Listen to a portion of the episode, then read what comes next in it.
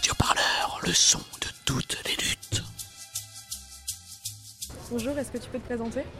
Alors moi c'est Stuve, je suis photographe au sein de La Meute, qui est un collectif de photographie sociale euh, basé sur Paris. J'étais au lycée Arago le 22 mai dernier suite à la manifestation et je fais partie des 102 personnes interpellées. Je suis journaliste, je suis journaliste. Je suis journaliste, je suis journaliste.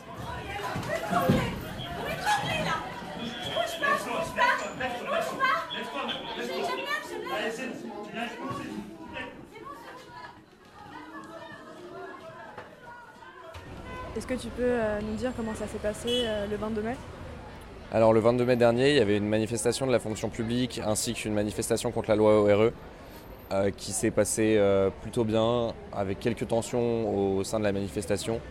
À la suite de la manifestation, on entend parler d'une rumeur qui nous disait de rester près du lycée Arago. Les portes se sont ouvertes euh, et des étudiants se sont engouffrés dedans. J'ai suivi le mouvement. On s'est très vite rendu compte que c'était pour faire une occupation et une assemblée générale. Euh, les portes se sont refermées et le lycée a très rapidement été cerné par les forces de police. Euh, suite à quoi on a eu droit à une intervention très musclée des forces de police dans le lycée que j'ai couvert en live via notre page Facebook. Quand les policiers vous ont emmené au commissariat de l'Évangile, dans le bus, vous êtes euh, resté combien de temps et comment ça s'est passé On était une soixantaine à être embarqués au niveau d'Arago dans le même bus et le reste était dans un quart de policiers. On est arrivé sur le parking du commissariat de l'Évangile qui n'est pas censé accueillir ce genre d'affaires et on a été laissé 5h30 sur le parking de ce commissariat dans un bus qui était fermé sans entrée d'air. Euh, il faisait très chaud puisqu'on était beaucoup plus que la capacité du bus. On était plongé dans le noir puisqu'ils avaient coupé toutes les lumières. Et euh, on n'avait pas d'eau, pas de nourriture, pas de possibilité de se rendre aux toilettes. On a dû euh, taper contre les vitres. Je sais qu'il y a certaines personnes qui ont dû écrire sur leur téléphone qu'elles avaient leurs règles pour pouvoir accéder aux toilettes. À la suite de ça, on a été sortis du bus et parqués comme des animaux entre des grillages sur le parking directement du commissariat en attendant que nos gardes à vue nous soient signifiés un par un. Et c'est seulement à partir de ce moment-là qu'on a pu commencer à aller aux On a dû encore attendre plusieurs heures avant de pouvoir boire. On a été placé en cellule dans le commissariat euh, de l'Évangile. On était une trentaine dans cette cellule où la moitié de la cellule était juste pas possible d'accès parce qu'elle était couverte d'urine. On est resté toute la nuit dans cette cellule et moi je suis resté les deux jours dans cette cellule avec cinq autres personnes, euh, tandis que les autres étaient transférés dans d'autres commissariats. Alors au début on pensait que ce serait juste une vérification d'identité, mais une fois que notre garde à vue nous a été signifiée, on s'est dit qu'on était au moins là pour 24 heures. On a eu un premier interrogatoire pendant les premières 24 heures où on nous demandait beaucoup de questions sur nos motivations, sur nos motivations politiques, qu'est-ce qu'on faisait dans ce lycée. Euh, moi, on me posait beaucoup de questions sur ma position de reporter et de preneur d'images, euh, notamment parce que j'avais pas de carte de presse. On nous a pris nos empreintes et nos photos pour le fichier stick. On nous a dit qu'on pourrait sortir le soir même, logiquement.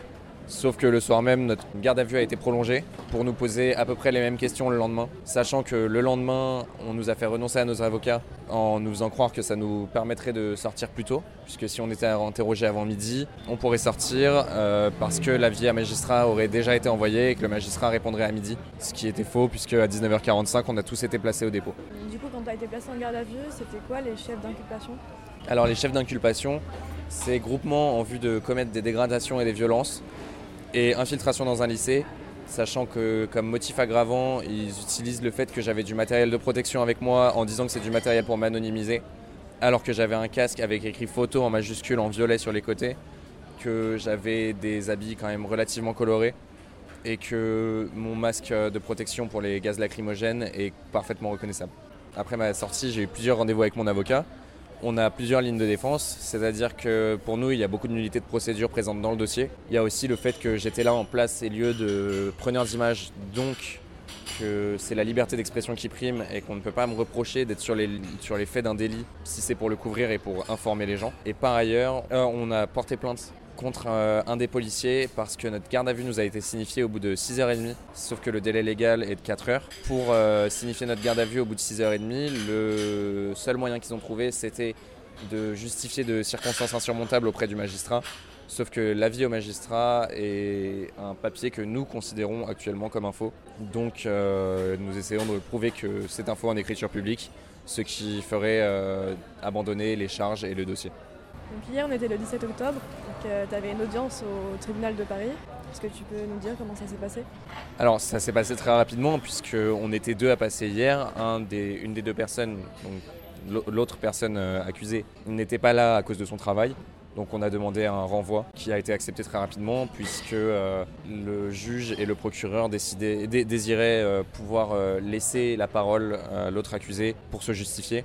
Par ailleurs, nous, on aurait demandé dans tous les cas un délai à statuer parce que on attend le- les résultats de notre plainte contre le commissaire pour voir si ça aboutit ou non. Et donc l'audience est reportée au 19 juin. C'est ça. Qu'est-ce que toi tu penses de l'affaire? Qu'est-ce que, qu'est-ce que ça t'inspire, euh, ce qui s'est passé, cette euh, répression? Est-ce que toi tu t'attendais à, ce que les choses se déroulent de cette façon? Bah alors je pense que déjà toute l'affaire s'est passée euh, très étrangement parce qu'ils ont interpellé beaucoup plus de monde que ce à quoi ils s'attendaient. Donc ils n'ont pas du tout su comment réagir.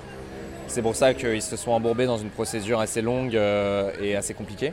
Par ailleurs, je pense que le fait qu'on soit des jeunes blancs dans un lycée parisien fait qu'on a eu droit à une couverture médiatique beaucoup plus importante que les mobilisations qu'il a pu y avoir l'année dernière dans des lycées de banlieue ou dans des endroits qui entouraient des quartiers populaires.